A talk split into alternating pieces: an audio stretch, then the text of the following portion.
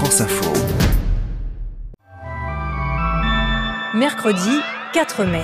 4 comme les quatre plus grands partis de gauche en France qui ont réussi aujourd'hui ce qu'ils n'avaient même pas tenté pour la présidentielle, l'union pour les législatives. Qu'est-ce que nous voulons? Un PS qui continue d'être siphonné? Un PS qui se morfond dans la gloire du passé ou un PS qui se vers l'avenir? Depuis quand se rassembler et se soumettre? C'est la fin des vacances du 1er mai ce soir en Chine, mais elles ont été gâchées par le Covid, ou plutôt par la politique zéro Covid que le pouvoir s'obstine à mener. Aujourd'hui, j'ai aussi été intéressée par cette étude sur les jeunes sportifs et le cyberharcèlement. Elle montre que ce sujet reste tabou malgré les témoignages de certains athlètes connus. J'ai regardé depuis, j'ai plus ouvert Twitter. je vous jure, j'ai plus jamais tapé mon, nom dans la barre de recherche. Tu sais, tu sais, un Parce que je me suis dit, mais les gens. Ça, ça c'est mal. Bienvenue, je suis Marina Capitaine et c'est parti pour le quart d'heure. Ah tiens, j'ai oublié de vous dire que j'ai une petite surprise musicale à la fin de l'épisode. Est-ce qu'elle est bonne ou mauvaise? Je vous laisserai en juger. Mais pour commencer, je vous propose un résumé express de l'événement politique du jour. Je viens vous annoncer qu'en effet, il y a euh, désormais un accord de principe entre les délégations insoumises et, et socialistes. Adrien Quatennens de la France Insoumise a longuement détaillé cet accord sur France Info ce matin. Moi, je me lance un défi. Vous résumez la situation en moins d'une minute. Top chrono. Point numéro 1. Cette union réunit donc désormais la France insoumise, les Verts, les communistes et les socialistes. Les quatre plus grands courants de gauche en France ont formé une coalition et c'est historique. Tous sont d'accord pour que, s'il l'emporte aux législatives, ce soit Jean-Luc Mélenchon qui soit propulsé Premier ministre. Point numéro 2. Même si tout ce petit monde fera campagne ensemble, chacun de ces partis aura ensuite un groupe de députés autonomes à l'Assemblée. Point numéro 3. Ça tangue au PS. Une partie des socialistes juge cette alliance avec LFI inadmissible, synonyme de reniement, notamment à cause du concept de désobéissance à l'Europe sur certains sujets prônés par LFI. Le texte de l'accord sera soumis à l'approbation interne des socialistes demain, nous dit le parti. Certains ténors menacent de quitter le PS, comme Bernard Ou Stéphane Le Foll. 51 secondes, pas mal.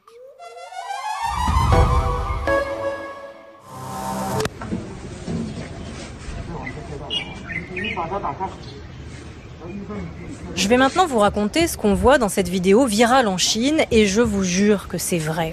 La scène se passe dimanche dernier à Shanghai, à la sortie d'une maison de retraite. On y voit trois employés d'un service mortuaire transportés sur un brancard, ce que l'on présume être un homme mort dans un sac de protection jaune. Ils se dirigent vers leur véhicule pour l'emporter quand soudain, les employés ont un mouvement de recul. L'un d'eux entr'ouvre la fermeture éclair du sac et, on le devine alors à sa réaction, l'homme présumé mort est vivant. Cette anecdote incroyable est devenue le symbole de l'absurdité de la politique zéro Covid de la Chine. Bonjour Sébastien Berriot. Oui, bonjour Marina. Correspondant de France Info en Chine et bonjour Valérie Niquet. Bonjour. Vous êtes politologue, spécialiste de la Chine, auteur de La Chine en 100 questions chez Talandier. Sébastien, euh, où est-ce qu'on en est à, Shanghai? Est-ce que certains habitants commencent à pouvoir sortir de chez eux après six semaines de confinement général? Et puis des habitants, on le rappelle, qui sont parfois allés jusqu'à crier leur ras-le-bol aux fenêtres quand même. Ce document n'a rien d'officiel. Ce n'est ni le gouvernement, ni le district, ni la ville. Vous voulez nous enfermer sur le prétexte d'un simple bout de papier? Nous devons respecter la loi et être raisonnables. Alors oui, il y a du mieux à Shanghai. La stratégie zéro Covid commence enfin à porter ses fruits avec euh, euh, d'abord les, chiffres hein, qui indiquent une baisse très significative euh, des nouvelles contaminations. On était au plus fort de la crise à 26 000, 27 000 nouveaux cas chaque jour. Désormais, on est en dessous des 5000 cas. Résultat donc dans certains districts, eh bien certains habitants effectivement sont autorisés à sortir de chez eux. Alors attention, c'est loin d'être la liberté totale. Hein. Ces habitants doivent rester à l'intérieur du district et une large partie de la ville reste confinée tout de même à l'heure où on parle, avec toujours des difficultés pour s'approvisionner en, en, nourriture. Ça, c'est pour la population. Pour les entreprises, la reprise se fait de manière très progressive. Cette semaine, les autorités ont publié une deuxième liste d'usines autorisées à travailler à nouveau. Ça concerne par exemple le secteur des semi-conducteurs ou encore l'industrie pharmaceutique. Une reprise évidemment très attendue dans la, la, capitale économique de la Chine. Ce long confinement fait beaucoup de mal à, l'économie de Shanghai. Hum, Valérie Niquet, euh, justement, euh, à quel prix cette amélioration dont nous parle euh, Sébastien comment, comment expliquer, comment justifier aujourd'hui ce jusqu'au boutisme du pouvoir chinois dans sa gestion zéro Covid, alors que la situation a quand même beaucoup changé depuis le début de la pandémie? D'abord, le variant Omicron on sait qu'il est beaucoup plus difficile à maîtriser de par sa contagiosité. Et puis, euh, il faut quand même le rappeler, en 2022, on a des vaccins. La Chine n'est pas sortie d'une stratégie où dès qu'il y a des cas, on ferme tout avec un coût euh, considérable humain d'abord et psychologique, euh, et puis peut-être demain Pékin, et puis peut-être un nouveau Shanghai. Donc c'est une politique effectivement qui pose des problèmes considérables à l'économie chinoise et à sa population. Pourquoi?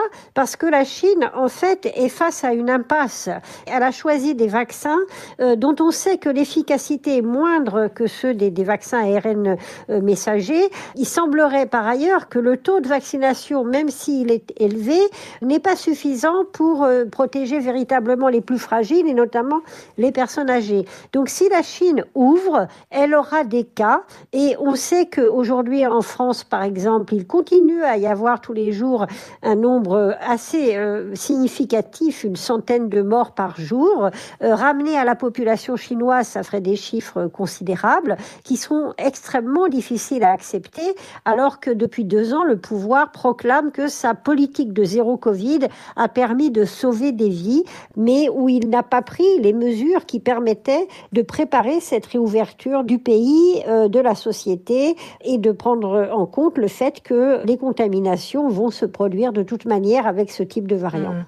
Euh, Pékin, vous en parliez, Valérie Niquet, c'est là où tu te trouves, Sébastien. Euh, on en parle beaucoup ces derniers jours parce que les, les restrictions s'y multiplient et euh, on évoque euh, l'épée de Damoclès d'un prochain confinement. Euh, là aussi, est-ce qu'on se dirige vraiment vers ça? Pékin, en fait, est, divisé en plusieurs secteurs avec euh, des zones à haut risque sanitaire. Et dans ces zones, les habitants n'ont pas le droit de, sortir de, chez eux. Les stations de métro sont fermées. Les bus passent mais ne s'arrêtent pas. ces mesures fortes qui s'ajoutent à des, des, dépistages massifs pourraient peut-être permettre à Pékin d'éviter un, un confinement généralisé. D'autant que, contrairement à Shanghai, pour le moment, le, le, nombre de cas reste assez limité, une cinquantaine euh, environ tous les jours. Et c'est vrai que ce n'est pas beaucoup euh, pour une ville qui compte 21 millions d'habitants. On sait que ces contraintes ont, gâché les fêtes du 1er mai. Sébastien, c'est férié jusqu'à ce soir en, Chine. Dans quel état d'esprit sont les habitants de la capitale? Est-ce que le cas Shanghai a déverrouillé une parole critique des autorités? Alors pas vraiment. Lorsqu'on parle du sujet avec les habitants, personne n'ose critiquer ouvertement les restrictions sanitaires et la stratégie zéro Covid, mais on sent tout de même une certaine lassitude, d'autant qu'effectivement ces, dernières restrictions sont venues euh, complètement gâcher les vacances nationales du 1er mai, période où traditionnellement les habitants de Pékin font la fête hein, pour célébrer l'arrivée des, beaux jours. Cette année, on n'a rien célébré euh, du tout, la vie devient compliquée, ça peut même parfois euh, déboucher, euh, Marina, sur des situations assez aberrantes. Vous pouvez par exemple vous retrouver euh, confiné du jour au lendemain, tout simplement parce que votre taxi a eu le malheur de passer à proximité d'une zone avec des cas positifs, même si le taxi ne s'y est pas arrêté. Il y a plus de 40 personnes dans le bus, y compris des enfants et des personnes âgées. Nous avons roulé toute la nuit sans boire ni manger. Quand est-ce que la torture va se terminer? Je veux rentrer chez moi.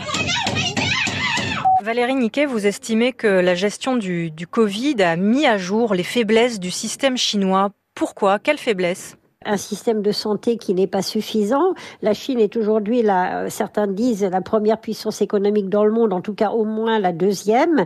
Et on voit bien que c'est un système politique qui tente à privilégier des investissements euh, de prestige dans ce qui se voit euh, et euh, beaucoup moins peut-être dans un système social véritablement efficace. Le deuxième, la deuxième faiblesse du système, et elle remonte déjà aux, prémices au début de cette pandémie, c'est le secret, le contrôle de l'information. On se retrouve bloqué dans une situation qui ne peut pas être contestée, y compris par des, des sommités scientifiques ou des médecins qui sont proches du régime, mais qui tout simplement posent un certain nombre de questions et dont on voit que leurs avis est immédiatement euh, censuré. C'est la légitimité du Parti communiste qui l'emporte sur euh, d'autres exigences, encore une fois, qui seraient plus liées au bien-être de la population. «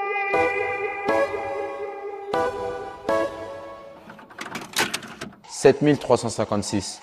C'est le nombre de commentaires qui me mentionnent sur les réseaux après chaque match. 1297. Le nombre de mentions injurieuses après mon match face à Manchester en 2016. Une mauvaise passe, des centaines d'insultes. Et ma dernière stat, je ne pourrais même pas mettre un nombre dessus. Bonjour, je m'appelle Alizé Cornet, je suis joueuse de tennis professionnelle. Aujourd'hui, je vais vous raconter comment j'ai été euh, cyberharcelée euh, pendant des années et pourquoi j'ai voulu le mettre en lumière récemment. Donc voici mon histoire. Si le footballeur Blaise Matuidi ou la joueuse de tennis Alizé Cornet communiquent ainsi, c'est pour essayer de libérer la parole quant au harcèlement des sportifs en ligne. Insultes, mais parfois aussi menaces de mort ou de viol. Le phénomène est devenu très courant et reste pourtant c'est ce qui ressort de l'enquête publiée aujourd'hui par le comité français du fair play qui a interrogé 1850 jeunes sportifs. Emma Sarango, de la direction des sports de Radio France, m'explique que tous ces jeunes ou presque sont familiers du phénomène. Ils passent tous au moins deux heures par jour euh, sur euh, les réseaux sociaux, quatre heures par jour pour certains, euh, un bon tiers. Euh, donc finalement, euh, ils en sont presque coutumiers euh, de, de, cette cyberviolence. Alors, est-ce que ça veut dire qu'ils en sont victimes Peu l'avouent, mais un quart d'entre eux avouent connaître quelqu'un dans l'entourage proche qui a été victime de cyberviolence ou de cyberharcèlement. Conclusion, il y a fort à parier que le nombre de victimes est sous-évalué. Parier, tiens, justement. C'est l'un des principaux moteurs de cette violence en ligne. Qui dit pari sportif dit enjeu financier. Alors parfois c'est euh, un ou deux euros, mais ça suffit pour euh, mettre une tension euh, autour des performances des sportifs qui n'est pas forcément justifiée. Et c'est vrai que justement dans cette enquête, il y en a bien sûr qui estiment que si perdent leur pari, c'est de leur responsabilité. D'ailleurs, c'est la majorité d'entre eux. Hein. je crois c'est 70% qui disent c'est de ma faute si je perds. Mais euh, si l'on cumule tous ceux qui pensent que c'est euh, aussi de la faute des autres, on arrive à 50% de jeunes qui pensent que c'est soit de la faute des joueurs, soit de la faute de l'arbitre, soit de la faute de l'entraîneur, soit de la faute du gardien, euh, si ils ont perdu. Alors comment contrer ce déversement de haine? Des sportifs décident parfois de se charger personnellement de régler le problème. Certains décident de publier les messages en masquant ou non d'ailleurs le nom euh, de, de l'auteur hein, de, de, de, ces messages haineux. Donc, euh, je pense à Benoît Père récemment qui a, qui a publié une série euh, de messages haineux à son encontre. Euh, je pense aussi à Théo Griezmann, le frère d'Antoine Griezmann, qui avait publié des captures d'écran de messages qu'il avait reçus d'appels au meurtre concernant son frère.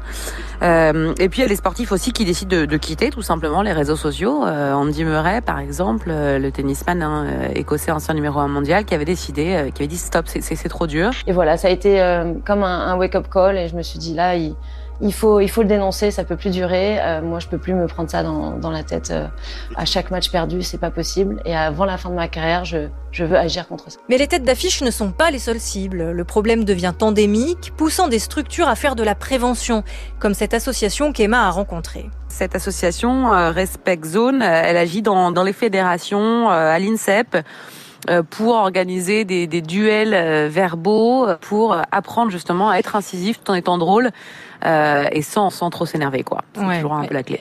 On appelle ça, euh, je crois, la, la cyber-éloquence, mais, mais moi, il y a un truc qui me titille un peu avec ça, c'est que du coup, ça reporte la responsabilité de la réaction euh, sur les victimes. Il y a un côté un peu de double peine. Est-ce que c'est pas plutôt aux harceleurs qu'il faut s'attaquer, sachant que je crois que ce sont des pratiques punies par la loi? Oui, bien sûr que c'est puni par la loi. D'ailleurs, certains sportifs, je pense au, cycliste Nasser Bouani, euh, ont décidé de porter plainte euh, en espérant une condamnation pénale. Ça met du temps, c'est pas évident parce qu'on sait les réseaux sociaux, euh, il y a un certain anonymat, on se cache derrière des pseudos. la solution qui, qui peut être peut-être un petit peu plus équilibrée effectivement dans la responsabilité, c'est celle de la modération des, messages. Par exemple, la Ligue de football professionnel a signé au début de la saison un partenariat avec la start-up Bodyguard dans, dans ce sens.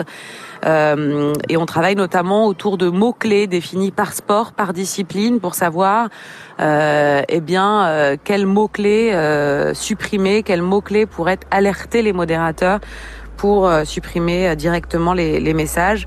Là encore, c'est pas un système euh, infaillible. Et si les fédérations s'en mêlent, c'est que ce n'est pas seulement un problème personnel pour les victimes. Le biathlète euh, Martin Fourcade, le handballeur Vincent Gérard ou encore le footballeur Morgan Schneiderlin sont autant de sportifs qui ont admis l'impact négatif du cyberharcèlement sur leur performance sportive.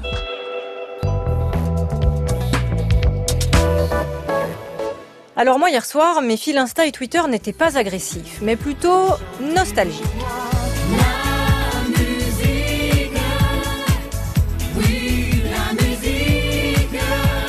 Salut, je m'appelle Pierre, j'ai 22 ans et euh, dire que je suis fan de la Star Academy, c'est un grand mot. Bonjour, je m'appelle Marine, j'ai 23 ans. Euh, moi, la Star Academy, ça a vraiment bercé mon enfance. Euh, C'était les soirées en famille devant la télé, les lendemains à débriefer dans la cour de récré avec les copains l'émission de la veille. Parce que quand j'étais jeune, il y avait beaucoup, beaucoup de pubs pour la Star Academy. Et notamment, je me souviens de, de petits jouets qui étaient dans une grande enseigne de fast-food qui étaient donnés, des tourne-disques un peu de toutes les couleurs. Et c'est ce qui m'a mis un peu dans la Star Academy, j'ai un peu suivi. Et ce qui fait qu'après, plus tard, euh, bah, je suis devenu assez fan euh, jeune de Grégory Le Marchal. Salut, moi c'est Emma, j'ai 22 ans. Euh, moi je me rappelle surtout que euh, il y avait des grandes stars qui, qui venaient. Euh, je me rappelle qu'il y avait Rihanna, je crois, qui était venue, Maria Carré, et je me disais que c'était fou que des gens chantent avec des stars comme ça à la télé. bonjour, alors je m'appelle Canel, j'ai 24 ans. Et je me rappelle, euh, ouais, pratiquement pas de la Star Academy. Je m'appelle Anaëlle, j'ai 23 ans et euh, je ratais aucune émission de la Star Academy quand j'étais petite. Euh, pour le plus grand malheur de mes parents, je chantais et je dansais tout le temps euh, devant la télé quand ça passait. J'étais hyper envieuse des candidats. Moi, mon seul but dans la vie, c'était d'intégrer cette émission. Euh, mais il y a juste une scène que, dont je me rappelle. Euh, c'était, c'était surtout les, les moments dans la, dans la maison euh, quand ils étaient euh, du coup un peu en télé-réalité, euh, plus que sur les sur les plateaux où ils étaient en train de chanter, etc. Ça me rassure un peu ces témoignages. Je me dis que l'annonce du retour de la Star Academy, ça ne parle pas seulement à ceux qui, comme moi, ça va, hein, avaient 19 ans au moment de la saison 1. En tout cas, visiblement, TF1 n'a pas peur que son télécrochet teinté de télé-réalité ait mal vieilli. 20 ans plus tard, on va retrouver le même présentateur, Nico Saliagas, et le même fameux château de la Starac. Allez, je vous laisse. Ça m'a donné envie d'aller fouiller dans ma cave, tout ça, pour euh, chercher mes buffalos et mon bandana orange. Il paraît que c'est la couleur qui revient en force pour cet été. À demain. Peur des voleurs, j'ai pas l'orange du marchand.